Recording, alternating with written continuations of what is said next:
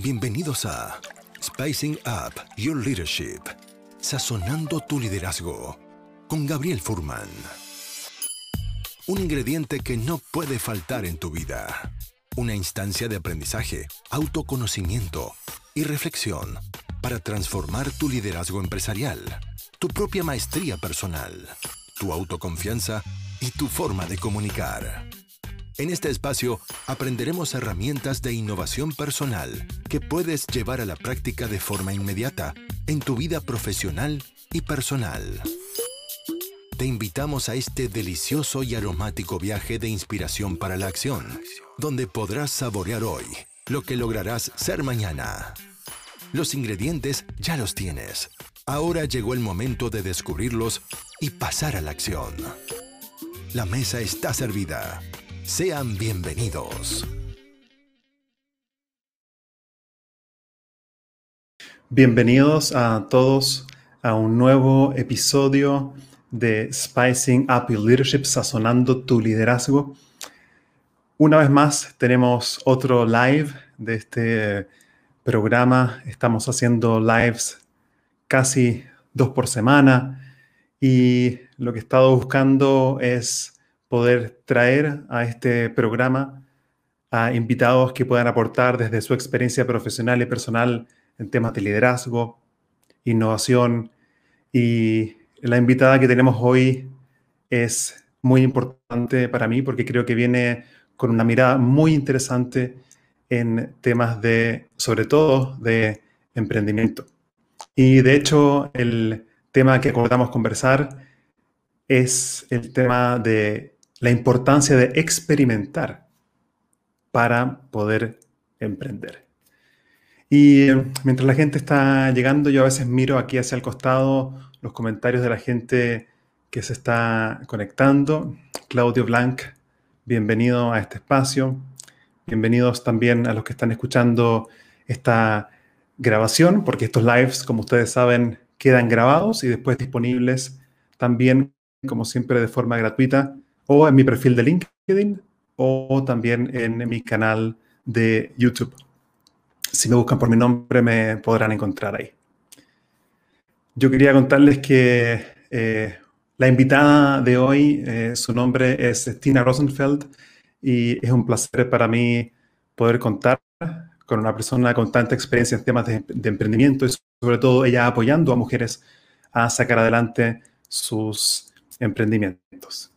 Mientras la gente va llegando y se está conectando a este live, los invito también a participar, como siempre, a través de preguntas o comentarios durante la conversación que voy a tener con Tina, ya que la gracia de esta maravillosa plataforma que estoy usando hoy día, que se llama StreamYard, estamos proyectando en eh, vivo y en directo en LinkedIn, en YouTube y también en eh, Facebook. Y por lo tanto, si estás escuchando esta conversación y te parece interesante, déjanos un, comentario de algo que te haya gustado, que te haya parecido interesante, o también si tienes cualquier consulta o duda que te gustaría hacernos durante el programa, puedes dejarnos también tus comentarios y preguntas en el chat. Y yo lo voy compartiendo eso con mi guest, con mi invitada, eh, siempre y cuando el tiempo lo permita. A veces se llena tantos mensajes que no es posible, obviamente, poder procesar todos. Antes de darle la bienvenida virtual a este espacio, a este escenario virtual a, Tina, quería recordarles algo que también he dicho en lives anteriores, y es que estamos a solo dos semanas de comenzar nuestro programa de certificación en coaching y liderazgo, grupo número 8. Es una certificación en coaching acreditada, acreditada internacionalmente. Estamos comenzando en dos semanas. Quedan cuatro cupos, si no me equivoco, quedan, quedan cuatro cupos para poder participar de este programa de certificación en coaching y liderazgo que es 100% online. Si quieres saber más al respecto, por favor escríbeme por interno vía LinkedIn y encantado de entregarte la información de este espectacular viaje de aprendizaje que está por comenzar en dos semanas. Quiero darle la bienvenida entonces a Tina Rosenfeld. Tina, bienvenida a este espacio de conversación. Hola Gabriel, buenos días o buenas tardes y a esta altura del partido. Qué rico estar acá contigo. Es un placer eh, tenerte con nosotros y quería comenzar esta conversación quizás antes de que la gente pueda conocer un, un poco más de tu aspecto más como profesional o lo que haces también como emprendedora, quería eh, preguntarte algo que tiene que ver más con tu vida personal. Y quería preguntarte cuál es algún hobby que te guste actualmente. Mm, no sé si es hobby o no, porque de verdad mi proyecto del COVID ha sido meterme de full en un doctorado.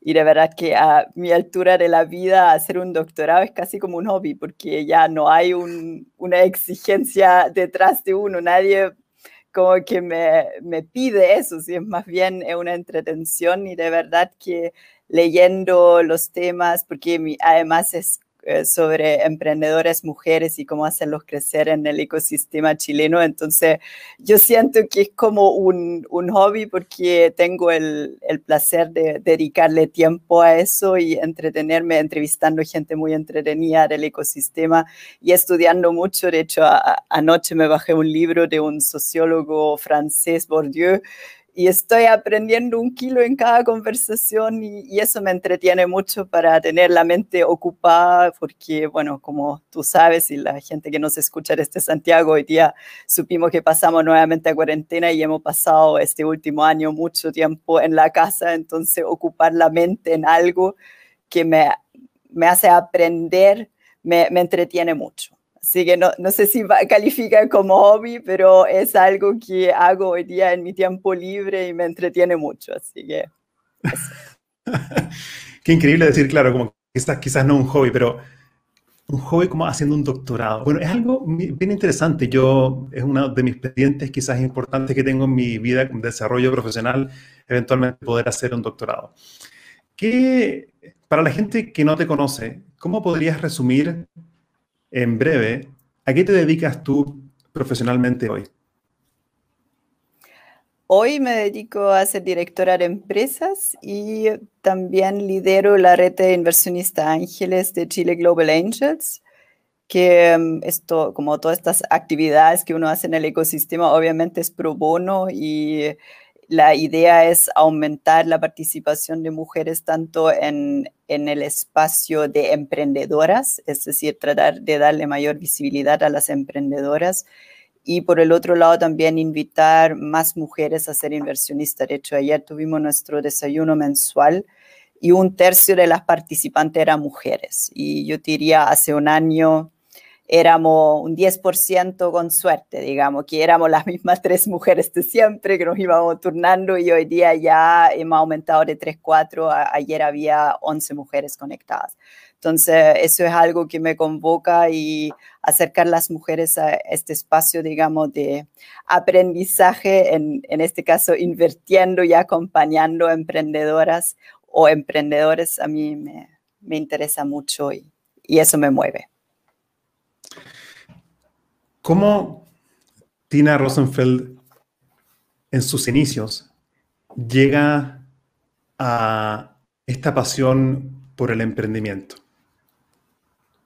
Es una buena pregunta. Yo me la he hecho también muchas veces. Yo diría que mi papá eh, era emprendedor y era de estos emprendedores raros porque él tenía una muy buena pega, e, era dueño de, no dueño, era un ejecutivo bien pagado y en algún momento de su vida dijo, yo quiero ser dueño de una empresa.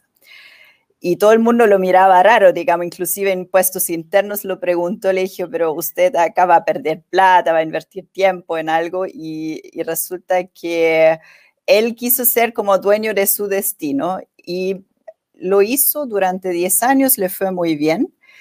Y él siempre decidió de que esto no era para mí, que él en el fondo este era un sueño de él, no, no quería formar una empresa familiar donde yo lo seguía y yo estoy bien agradecido porque ese emprendimiento era en un pueblo de 350 habitantes en Alemania, entonces yo creo que me hubiera aburrido como ostra, así que muy agradecida a mi papá.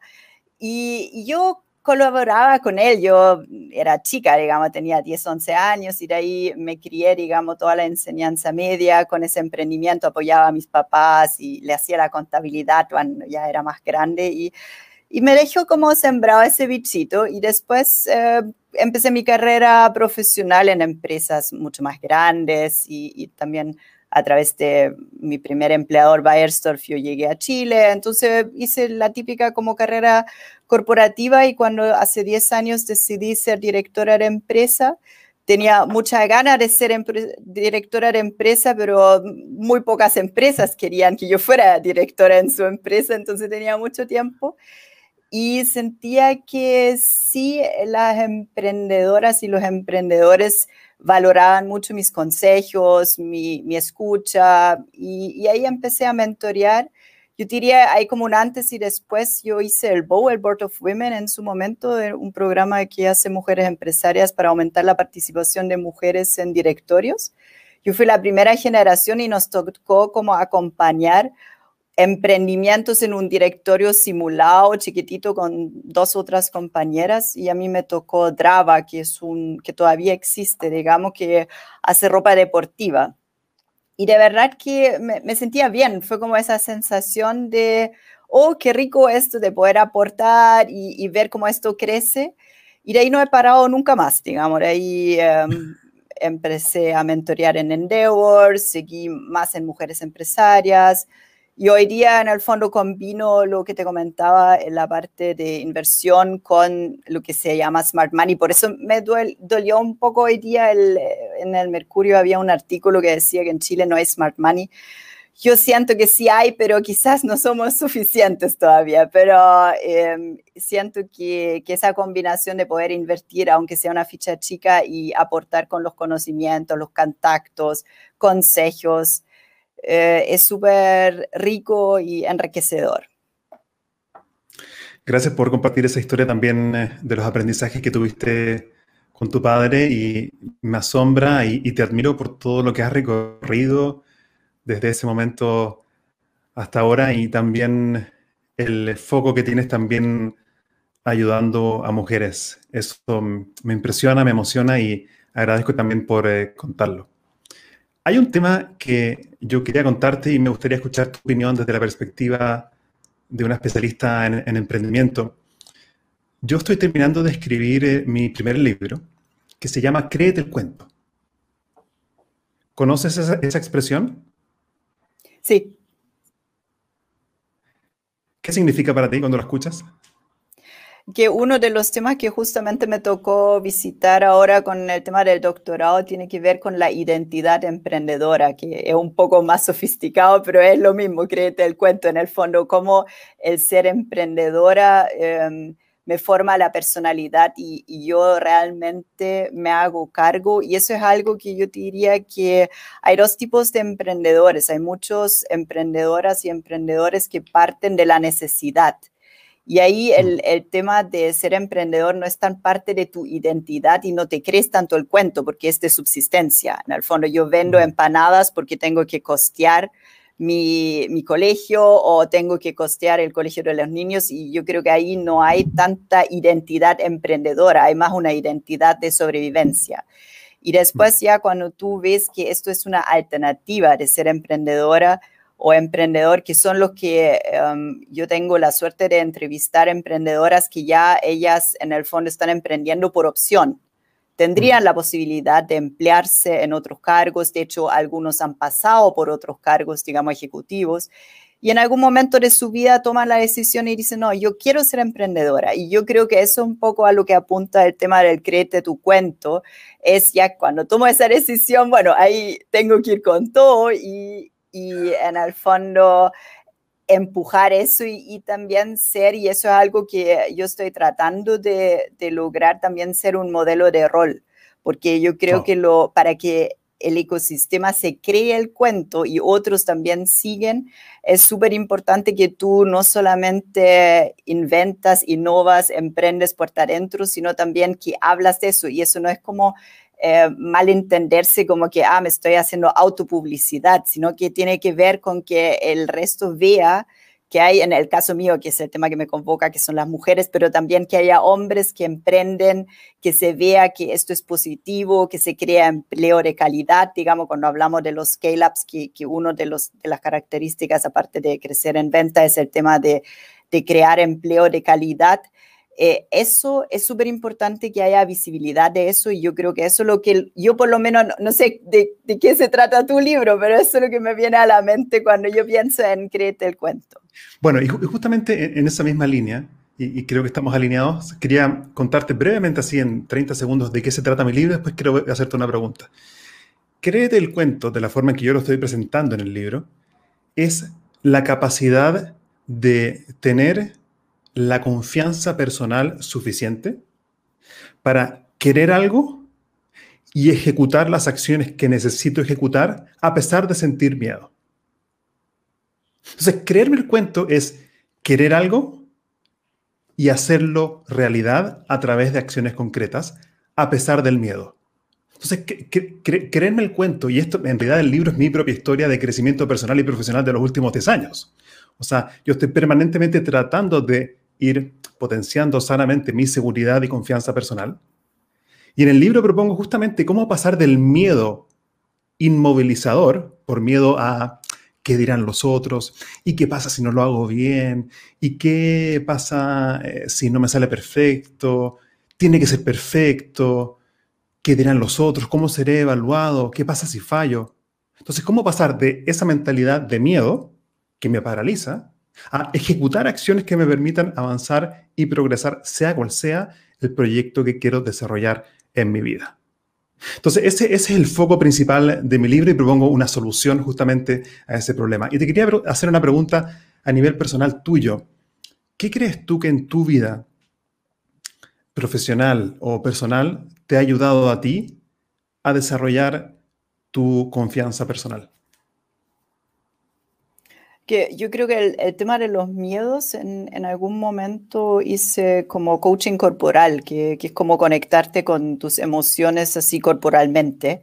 Mm. Y una de las cosas, lo hice hace muchos años, así que por favor no, pide, no me pidas detalles porque me, acuerdo de algunas cosas nomás, pero una de las cosas que me acuerdo y, y que fue súper potente, que me di cuenta de lo movilizador que es el miedo. En el mm. fondo que de alguna forma el miedo está porque nos pone en alerta y, nos, nos, moviliza hacia una solución. Entonces, y, lo mismo yo diría también la rabia. Entonces, cuando yo identifico ciertas emociones en mí que, que son fuertes y donde yo siento que algo me está pasando, yo lo trabajo y, y, lo hablo. Si yo soy como pensamiento hablado, digamos, en, el fondo yo necesito conversar con alguien y como contarle la historia. De hecho, mi marido de repente cuando ya ahora con el doctorado le hablo, pero todo el día porque me tiene tan fascinado el tema, me dice, le vamos a poner una cuota de palabras nomás, porque la verdad que ya uno habla, habla, habla. Pero en el fondo, yo, a mí por lo menos me ayuda mucho como a externalizar eso y conversarlo y buscar como... Y, explicar qué es lo que me pasa, por qué me pasa y darle como distintas miradas hasta que lo incorporo y lo ya es como parte de las herramientas de alguna forma, porque yo siento que uno nace con ciertos siete de herramientas que realmente te dieron tus papás, que te criaste con el deporte que hiciste, no sé, dependiendo, digamos, un poquito de, de dónde te criaste. Y después hay herramientas que uno ya se va buscando, que uno yo, creo que mm, la vida para mí es un proceso también de un aprendizaje continuo y de incorporar esas herramientas dentro de, esta caja de herramientas para de repente tener, y, hay um, quiebres fuertes que de repente uno dice, chuta, me, tocó eso, pero al final uno se da cuenta que, que, también te sirven porque uno va creciendo con todas estas cosas que, que pasan en la vida. ¿Hay algún libro, algún consejo que hayas recibido de algún mentor que te haya marcado en ese sentido y que te haya beneficiado? Como yo diría un, consejo que, que, me marcó mucho fue de mi papá, que él, hablaba muy poco inglés, él se crió en Alemania del Este, por lo tanto aprendió ruso de, de joven y ya de grande vio que necesitaba aprender eh, inglés y él siempre ocupaba la frase look forward, como que en el fondo vamos hacia adelante. Y yo creo que mm. eso es algo que yo siento súper útil, pero no este irse hacia adelante sin incorporar tu pasado porque en el fondo yo creo que ese es como un, correr por correr y no, es, es, incorporar lo que me ha pasado, digamos, que, yo soy de las personas que yo siempre viviría mi vida igual, eh, porque hay personas que dicen, no, si yo podría vivir de nuevo, y yo siempre digo, no, si yo feliz con mi vida, pero sí yo siento que esto de mirar hacia el futuro, incorporando las cosas que te han pasado, eh, yo creo que es súper potente, porque te, te da como una visión hacia dónde vamos y cómo estas cosas que he aprendido en el fondo me, me permiten encauzarlo. Y eso yo diría que em, él lo decía siempre y, yo lo tengo como muy incorporado y, me motiva mucho eso de, mirar hacia adelante, mirar hacia el futuro y, y, en el fondo para mí igual ese mirar hacia el futuro es ver el vaso medio lleno, no, no verlo porque obviamente uno también puede ver el futuro como todo desastroso, ¿no? Ese, esa frase de él era miramos hacia adelante y nos la vamos a arreglar de alguna forma. Me encanta esto que estás compartiendo, también más, eh, lo siento yo, más eh, personal, íntimo y también de tu propia historia personal con tu papá también de enseñanza. Y me encanta este concepto de looking forward. Obviamente lo había escuchado, lo, lo conocía, pero ahora al escucharlo de ti, lo conecto tanto con lo que tú haces y tu foco en el emprendimiento. Al final, desde mi perspectiva, siendo bastante ignorante sobre temas de emprendimiento, al final el emprendimiento es un looking forward, porque es crear futuro, un futuro que no existe. Eso es por lo menos lo que yo siento en este momento al escucharte. ¿Te hace sentido eso? Sí, sí, es muy cierto. Sí, es como porque vas haciendo camino al andar. Si uno, todos los emprendedores en el fondo tienen que, y si no se cree en el cuento, por eso lo conecto, digamos, con el título de tu libro, hasta ahí no me llegaste, digamos. Y de verdad que es súper importante esto de mirar hacia el futuro y creerse el cuento, porque eso te da ese empuje de trabajar 724 en un emprendimiento que de repente hoy día no me da la gratificación que yo quisiera tener, pero quizás a futuro sí.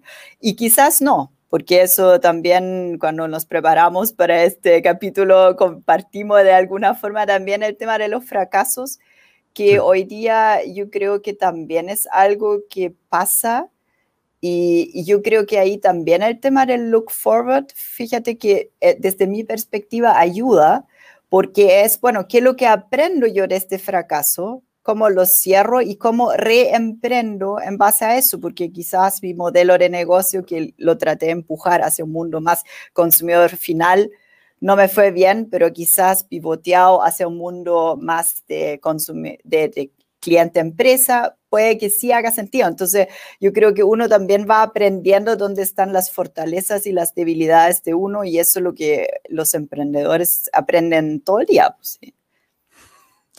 100%. Y fíjate que yo, quizás a pesar de que no... El, otro día conversaba con alguien y, y, yo contándole mi propia historia profesional de los últimos 15 años, me dijo, ah, eres un emprendedor. Y, yo te quiero ser 100% sincero y, honesto, Tina. Yo nunca me había considerado a mí mismo como un emprendedor. Claro, mi papá sí es un, em, emprendedor, mi abuelo fue, fueron emprendedores y, sacaron adelante empresas, empresas y cosas así importantes, pero me, me, me, me, cayó como un balde de agua fría escuchar que otra persona me pusiera ese nombre y pensándolo bien, quizás eso, eso, eso es lo que he sido. y, y mm, y me dio también cierta felicidad saber que a pesar de que mis proyectos son quizás más pequeños, también podría eh, definirme como un emprendedor a nivel profesional. ¿Cuándo crees tú que una persona se transforma en un emprendedor? Que yo creo que hay, hay dos tipos de emprendedores. Hay los emprendedores que emprenden en torno a sí mismo, que son como el típico autoempleo y, y que yo genero para mí, y eso yo creo que es un nivel de emprendimiento porque al final te generas tú mismo y hay mucho de eso, de emprendedores, sobre todo en, en el mundo no tanto de producto, sino también de servicio. En el fondo, servicio de ah. coaching, servicio de abogado, servicio contable. Hay un mundo de profesionales que entregan servicio y que son tremendos emprendedores para mí la gran diferencia es cuando ya con este emprendimiento yo empiezo a generar empleo y empiezo a generar empleo de calidad. Yo mm. siento que ahí ya para mí son estos scale-ups o emprendimientos con impacto o como los queremos llamar, pero eso yo creo que ahí ya estamos hablando y, no, no estoy haciendo un juicio de valor que uno sea mejor o peor que lo otro, sino que yo siento que cuando ya empiezas a recorrer esta esta curva del emprendedor o de la emprendedora que está generando empleo y ojalá de calidad y ojalá en regiones. Es decir, ya cuando le pones como todos estos adicionales, ahí ya tú te das cuenta que realmente saltaste la valla de que yo me autosustento, que es un gran logro, digamos, sobre todo todo lo que ya no nos sostienen nuestros papás, porque yo tengo tres niños que están muy felices que los papás los sostengan, digamos, pero en algún momento uno en la vida se tiene que autosustentar.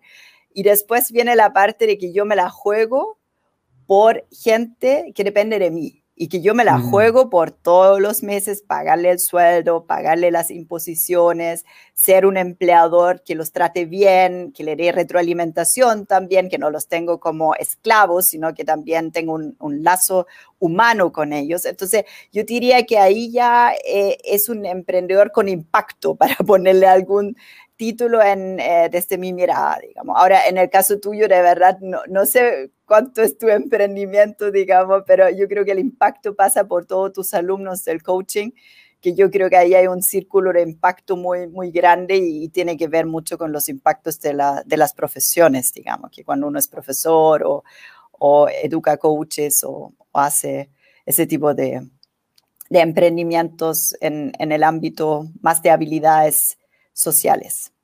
Me parece maravilloso el concepto que compartes con nosotros de la conexión entre emprendimiento e impacto.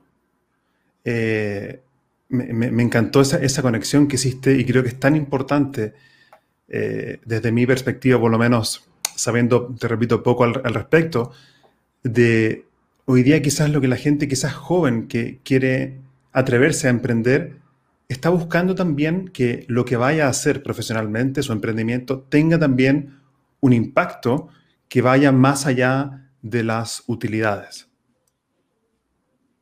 Sí, es muy cierto. Se tiene que ver también con el propósito. Y yo diría que, tiene que ver con tanto emprender como también emplearse. Yo mm. diría todas las generaciones que están saliendo ahora de las universidades, cuando se emplean, buscan mucho propósito. ¿Sí? Mm. Es un, tema súper súper relevante. El tema que habíamos, que habíamos, conversado por WhatsApp antes de, irnos live eh, era el tema de, ¿quieres emprender? Atrévete a experimentar. ¿Cuál es la importancia de la experimentación en el emprendimiento? Que yo te diría emprendimiento es pura experimentación, porque em, si tú lo miras, digamos que en el fondo lo que hacen los bootcamp o Startup Chile, en el fondo tú llegas muchas veces con una idea o inclusive llegas sin idea y empiezas como a desarrollar un modelo de negocio, hay ciertos pasos, pero al final yo he llegado a la conclusión que a pesar, digamos, que hay cursos universitarios donde te enseñan de emprender, pero al final es haciéndolo, es como metiendo las manos en la masa y ahí va saliendo tu emprendimiento porque muchas veces la idea con la cual partió alguien no sale porque no encuentra a los clientes o porque el producto ya está, entonces hay que pensarlo distinto. Y, y, para mí emprender es un proceso de aprendizaje constante. Yo creo que eso es lo que es, y, lo que comentamos es que justamente en, el, en, mi doctorado estoy haciendo un zoom en el tema de mentoría. Mm. Y el tema de las mentorías, tanto individuales como grupales, son un tremendo espacio de aprendizaje, y yo diría para los dos lados, no solamente para el mentor, que uno dice, bueno, uno va aprendiendo con cada mentoría, sino obviamente también para el emprendedor, que es el que recibe la mentoría. Pero yo diría que es un un proceso de aprendizaje constante.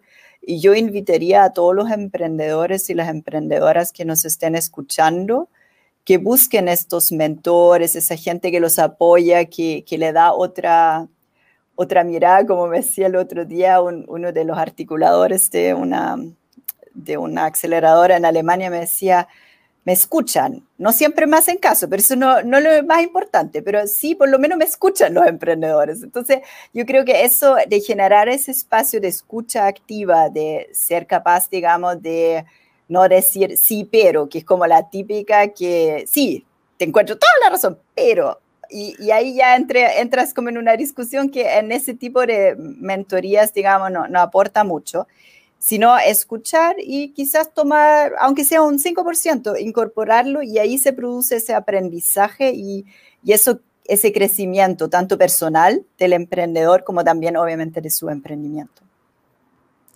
Estas mentorías de las cuales tú hablas, y por lo que entendí también es el foco de, de tu doctorado, ¿Cómo funcionan en la práctica, en detalle? ¿Qué es lo que hace un mentor de emprendedores en la práctica? ¿Cuál es, cuál es el, modelo o el sistema que usan para apoyar en las mentorías? Uf, eso es una pregunta profunda, porque justamente por eso estoy haciendo una tesis doctoral de eso, pero voy a tratar de darte algunos porque estoy recién partiendo, así que... Em, porque entiendo, perdón que te interrumpa, porque entiendo que, que tú también haces eso, ¿cierto?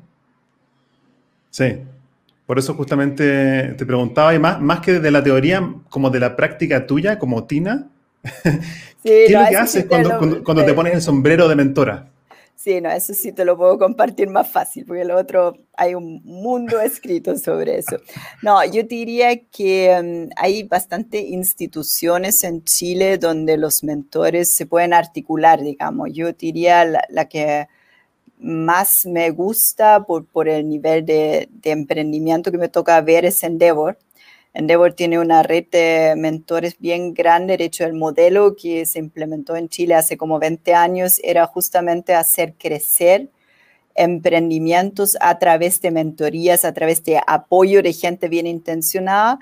Y um, hoy día, aparte en Chile, está en muchos años, uh, perdón, en muchos países al, a lo largo del mundo y también tiene hoy día como un, motor que desarrollo con, con, conocimientos. Pero ahí lo que uno hace son ya sea mentorías individuales spot, donde en el fondo te piden generalmente temas más técnicos. Por ejemplo, yo quiero llegar al retail, Tina, veamos el modelo de negocio, te hace sentido o no te hace sentido, y de ahí como que le das dos, tres, cuatro consejos o quiero construir una marca. En, general, yo diría, a mí me, en ese ámbito me contacta gente por, por el tema, digamos, más de retail, consumo masivo. Y después están las, las mentorías que ya son más de mediano largo plazo, donde tú vas acompañando un emprendedor y ahí yo diría que en general me gusta más en mentorías grupales, porque también existe esa misma dinámica que tú vas acompañando a un em, emprendedor durante 6, 12 meses y, tú le vas dando consejos y, lo escuchas y hay como, pero a mí lo, que más me gusta y ahí lo conecto también con, mi otra pasión, que son en el fondo empezar a implementar directorios en emprendimientos en crecimiento, digamos, porque muchas veces ya el emprendedor empieza a invitar socio que pone en capital y él jura o ella jura que se va a autorrepresentar en el directorio y no le da porque tú estás como emprendedor gestionando la empresa y además tienes que ir al directorio, cambiarte de sombrero y todo. Entonces ahí eh, los mentores son como los primeros que van como estableciendo como un, en inglés se diría sounding board. Nunca he encontrado como una buena, como una caja de resonancia. Yo quizás es la palabra castellano que más lo refleja.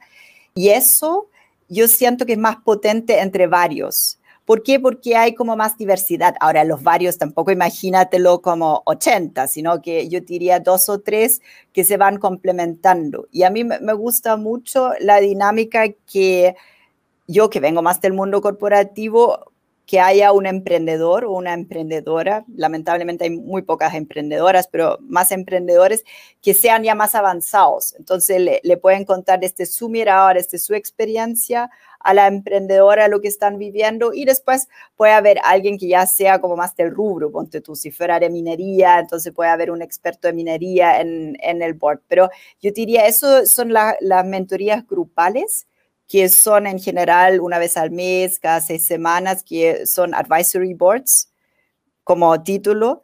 Y, esas son las que yo siento que son súper potentes porque van también haciendo como una atracción del emprendimiento, porque en el fondo tú en las seis semanas vas a llegar con algo distinto de lo que llegaste hace seis semanas, porque si no, no tiene mucho sentido. Entonces se produce ese crecimiento y ese crecimiento grupal. No sé si mm. Te, entendiste más o menos o fue muy enredado.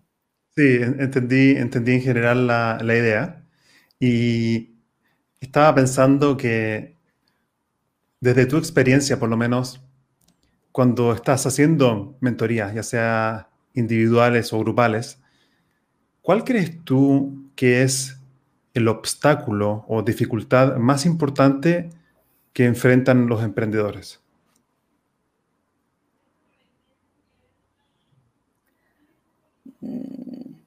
Que es una pregunta interesante, porque yo creo que muchas veces los emprendedores son ellos mismos su mayor obstáculo. Es decir, yo, oh. yo, yo partiría, digamos, por lo que yo te comentaba, cuando yo me encuentro con gente que en el fondo no escucha y que dice sí, pero y está como a la defensiva, eso al final te genera ese, ese obstáculo que no vas a avanzar, porque al final los mentores están ahí para darte consejos de alguna forma. Entonces, si tú no eres capaz, como, por ejemplo, el, típico es como el emprendedor que se siente atacado, que si a ti no te, te, gustó el producto es porque no, tú eres mala persona o qué sé yo. Entonces, yo creo que ese es como el, el primer obstáculo, es que la persona eh, sea capaz de escuchar y que también tome y deje, porque tampoco necesitas alguien que te diga todo el rato que sí, necesitas alguien que tenga como claro hacia dónde quiere llegar, pero que en el camino tiene como esa flexibilidad de escuchar consejos, incorporarlo y, empezar a cambiar. Yo diría que ese tiene que ver como con, con un tema más del, de la emprendedora o el emprendedor. Y después en el camino hoy día en el Mercurio sale, digamos, que falta capital.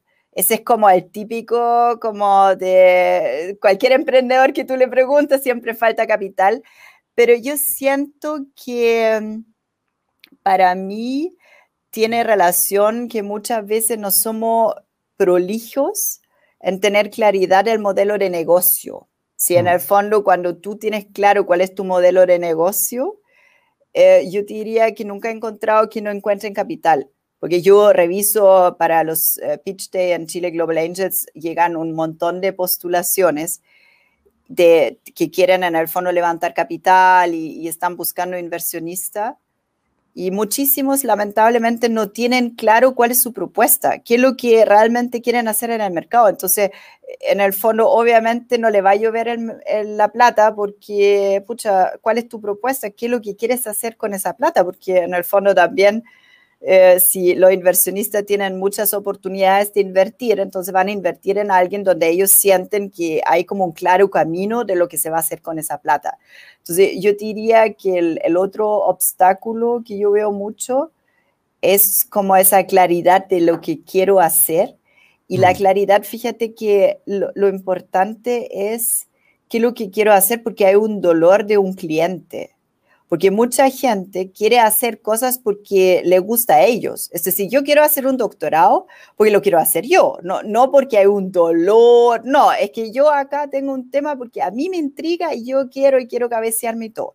Eso para mí está bien porque no le estoy pidiendo plata a nadie, me, entendí como que es un emprendimiento mío, pero es autoemprendimiento. Pero en el momento que yo quiero levantar plata, que quiero crecer en el mercado, quiero, quiero generar empleo de calidad, tengo que buscar el dolor del cliente, tengo que identificar claramente cuál es mi propuesta para ese cliente, ya sea un consumidor final, ya sea una empresa. Eso, yo diría que ahí muchas veces yo me encuentro con gente que entiende muy bien su producto, como que vienen del lado técnico, como que desarrollé esa cosa y yo que soy seco en hacer esta cosa, maravilloso, pero ¿dónde está como el cliente? ¿Dónde está el mercado? Y, yo diría que eso es uno de los, de los problemas que de repente veo. Ahora, yo creo que uno nunca puede generalizar porque tampoco conozco todo el mercado, todos los emprendedores. Te, te puedo dar muestras de las cosas que yo he visto en, en estos 10 años que me muevo en el ecosistema. Lo, lo, que estuviste hablando recién en los últimos minutos siento que hay tantas como, como perlas y monedas de oro en el sentido de consejos tan valiosos que ojalá yo hubiese sabido, ojalá yo hubiese sabido hace 15 años. Así que quizás los emprendedores que, que están eh, por comenzar o eventualmente más adelante van a querer comenzar, dado que estamos inmortalizando esta conversación y grabándola, creo que esto que acabas de decir, los últimos, en, particular los últimos, sé, como cinco minutos respecto a los principales obstáculos, creo que es muy valioso y, puede abrir muchas puertas para futuros emprendedores. Respecto al tema del obstáculo más como personal, yo como emprendedor, el sí, pero no saber escuchar, en coaching y cuando yo hago leadership training, una de las primeras cosas que nosotros hacemos, Tina, y creo que esto también puede ser útil para emprendedores, es que dedicamos tiempo a aprender a aprender. Aprender a aprender significa básicamente detectar cuáles son los enemigos o posibles enemigos del aprendizaje, aquellas actitudes que me cierran al aprendizaje, tenerlos conscientes y luego poder hacerlos a un lado para realmente abrir mi mente y mi corazón al aprendizaje. Y yo creo que muchos programas de leadership training o de comunicación o cualquier tipo de programa en empresas fallan porque no dedican tiempo a preparar a los participantes a aprender. Y aprender a aprender se, se entrena. Nosotros cada vez que empezamos, por ejemplo, nuestro programa de certificación en coaching, las primeras clases siempre hablamos y trabajamos en la práctica cómo aprender a aprender. Muy bueno. ¿Y ahí qué ejercicios haces, Gabriel? Que así como tips. Ah, tips, sí, sí. Bueno, justo ahora, ahora que estamos empezando con el grupo, en dos semanas más empezamos con el grupo 8. Las primeras clases vamos a dedicarlas justamente a aprender a aprender. Y yo creo, Tina, que el primer paso es tomar conciencia de cuáles son esos, entre comillas, enemigos del aprendizaje. Y hay una lista, son, hay como 10 o 15 aproximadamente que están eh, en esta lista y si quieres yo eventualmente te, feliz te lo comparto sin ningún problema, te puedo mandar el archivo y ahí entonces vas a poder ver cuáles son los enemigos clásicos del aprendizaje. Algunos, por ejemplo, la arrogancia, el miedo a preguntar, el justificar mi no aprender al decir, no, es que no tengo tiempo. Otro de los grandes enemigos del aprendizaje es no darle autoridad a la persona que me puede enseñar. Otro gran enemigo del aprendizaje es no tener la seguridad personal para atreverme a hacer cosas de forma imperfecta. Y etcétera, hay una lista que es tan importante. Ojalá yo hubiese sabido esto tanto antes porque me doy cuenta que yo tengo muchos de ellos. Y al darme cuenta que los tengo, entonces cuando, cuando soy consciente de algo puedo trabajarlo. Así explica, por ejemplo, John Whitmore en su libro que se llama Coaching for Performance, dice que solamente podemos cambiar o modificar aquellas cosas de las cuales somos conscientes. Entonces, los enemigos del aprendizaje se trabaja así. Primero, haz una lista o toma conciencia de cuáles podrían estar en ti y después hay una serie de ejercicios que se pueden hacer para destrabar eso y se abren oportunidades nuevas. ¿Cómo te parece eso a ti? Sí, a mí lo que me resuena mucho, porque sobre todo al principio me pasaba harto, hoy día ya no me pasa tanto, que sobre todo como mujer, de repente, y, mujer relativamente joven, digamos, hoy día ya no soy tan joven, pero hace 10 años cuando partí era un poco más joven, eh, cuando tú le dabas un consejo a un emprendedor que se creía el cuento y qué sé yo, como este tema de no validar el interlocutor, y eso yo lo encuentro que es tan nefasto, porque yo mm. aprendo un kilo, por ejemplo, mi hijo está estudiando Computer Science y, me explica las cosas que yo aprendo un kilo de él, entiendo la mitad o a veces entiendo un 10%, lo que, pero voy aprendiendo porque me, me parece fascinante lo, lo, que él estudia y hay un montón de gente, digamos, que está viendo otras cosas de lo que uno ve. Y yo creo que eso de darle esa validez y decir, no, es que si tú no estudiaste o no, tú, no tienes el doctorado o no eres no sé qué, o yo no te escucho, es un, un tema que en, en, el mundo del emprendimiento te cierra muchas puertas porque justamente ahí como que no, no escuchas cosas que muchas veces vienen de, de hasta del consumidor. en el fondo mm. de cómo yo veo tu producto como consumidora. Ah, no, eso no me importa porque mi producto es bacán, ya, pero yo no lo compraría. Entonces ahí en el fondo empieza como, no, es que tú no eres mi grupo objetivo. Bueno, entonces, ¿quién es tu grupo objetivo? Y ahí yo creo que se pueden dar como esas conversaciones súper enriquecedoras cuando tú le das validez para ciertas cosas y no tienes por qué comprar todo. A eso iba mi comentario, porque acá uno como mentor tampoco es un sábelo todo. Si uno lo, como mentor puede compartir experiencia de lo vivido, de lo que ha visto, de lo que ha leído, y tú sacas una parte, pero si obviamente entras de frentón como, oh, qué lata, ¿qué me tiene que decir Gabriel? Como que no, no, no se va a producir ese aprendizaje. Así que ese fue como el que más me, me hizo como clic, porque pasa con los emprendedores de repente que como que buscan como el gurú gurú, como el que lo sabe todo, y en realidad de repente son personas que, que, ven una parte y que pueden ser tremendamente útiles.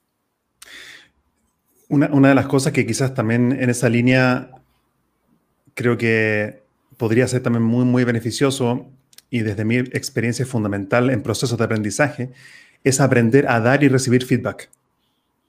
Claro, yo no trabajo con emprendedores puntualmente, yo trabajo con líderes y desarrollando communication skills eh, por ejemplo, en nuestro programa de certificación en coaching me toca a mí dar feedback de sesiones de coaching que hacen los alumnos. Y una de las cosas, cuando los alumnos se acelera y se potencia de forma exponencial el aprendizaje de los alumnos, Tina, es cuando se ha creado un contexto de aprendizaje donde se puede, donde los alumnos están preparados para recibir feedback. Porque yo, yo siempre digo, más difícil que dar feedback es recibirlo. Entonces, para recibir feedback hay, que preparar un contexto emocional que, donde efectivamente la, semilla del feedback pueda encontrar un suelo que sea fértil. Y eso también se trabaja y hay técnicas y ejercicios para eso, creo yo. Sí, no, muy cierto. Yo el viernes pasado recibí feedback de mis profesores en la universidad sobre mi tesis doctoral y no prepararon mucho el terreno, me lo dieron nomás y yo diría que, pero eh, sirve, de verdad que es muy bueno porque al final vas creciendo con los feedbacks, pero tiene que ver con una cultura de, o una actitud de humildad de decir, ya voy, voy, a sacar ciertas cosas, otras cosas no me hacen sentido, pero sí voy a trabajar y tiene que ver con que uno también quiere trabajar en sí y en sus habilidades, porque si tú sientes que tú estás perfecto como estás, bueno, mejor no, no te pides feedback tampoco, porque al final todos tenemos oportunidades de crecimiento, así que súper de acuerdo contigo. Para ir eh, cerrando la conversación, también para respetar tu tiempo y el tiempo que teníamos acordado, eh, antes de hacer un cierre, quería preguntarte un poco por el tema del fracaso, los errores, las caídas en el mundo del emprendimiento. Creo que todo proyecto tiene por definición caídas y adversidades eh, y muchas veces si es que tenemos la sabiduría suficiente podemos aprender de ellos o a veces aprendemos muchos años después mirando hacia atrás. Y te quería preguntar a ti, Tina, personalmente en tu vida profesional, algún fracaso, alguna caída de la cual puedas eh, sentirte como agradecida o sacaste algún aprendizaje? Sí, yo diría en una de las compañías que yo lideré hace muchos años la implementación de un, sistema computacional.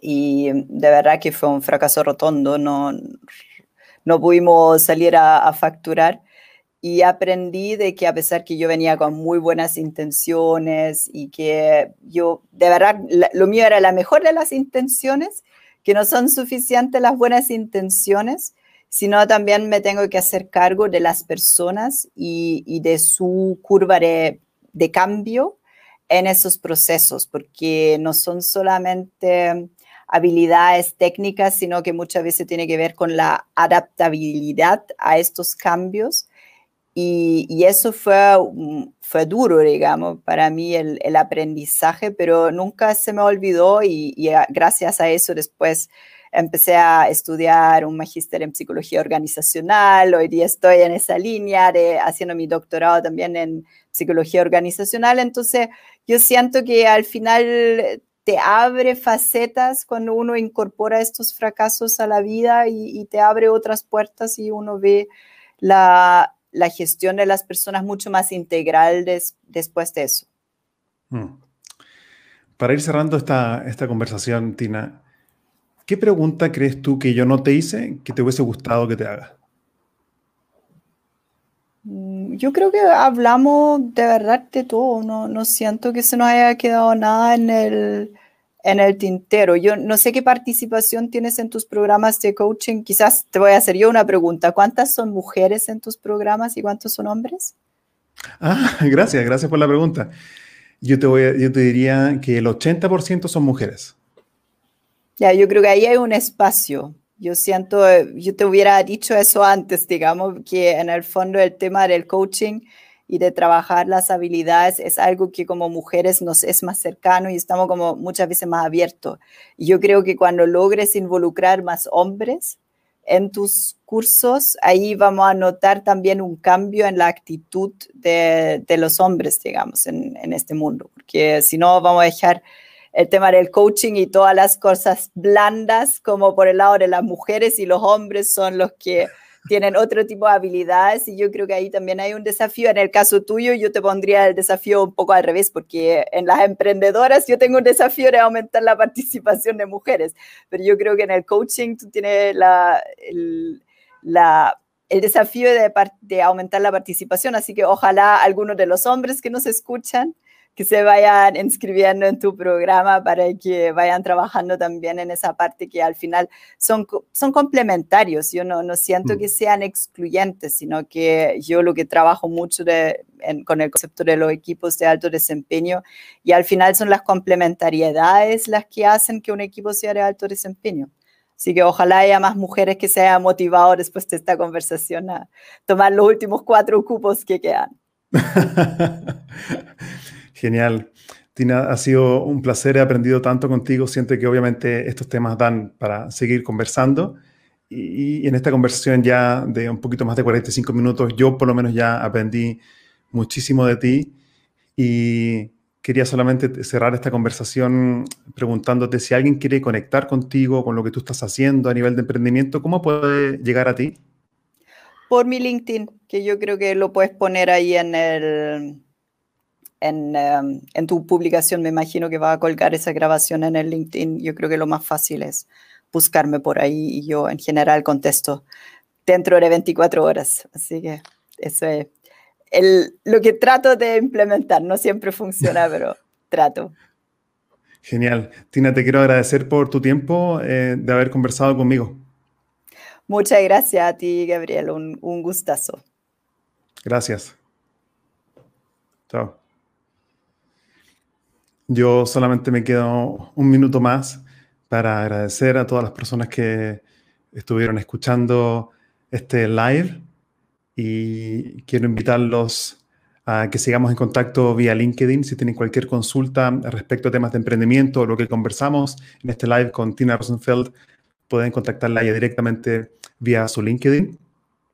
Yo quería volver a hacerles la invitación y contarles que en dos semanas, solamente en dos semanas más, Estamos abriendo nuestra octava generación de la certificación en coaching y liderazgo, donde trabajamos temas como aprender a aprender, aprender a dar feedback, aprender a recibir feedback, justo conectado con la conversación continua, aprender cosas de inteligencia emocional, aprender a desarrollar habilidades de coaching, aprender a pasar de la información a la transformación y todo esto de forma online. Por lo tanto, usamos también muchas técnicas de gamificación y aprender a liderar equipos a través de dinámicas lúdicas a través de Zoom también.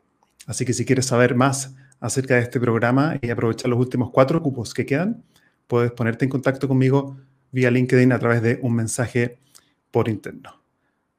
Les deseo mucho éxito a todos y que podamos seguir creciendo y progresando.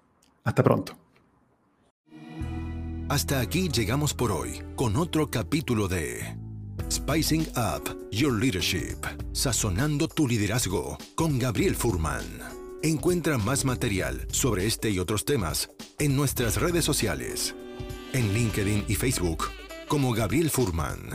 Nos reencontramos en nuestro próximo capítulo para descubrir más herramientas de innovación personal que te servirán en tu vida profesional y personal. Esta cocina siempre está abierta para ti y para todos aquellos que quieran compartir su inspiración para la acción. Hasta la próxima.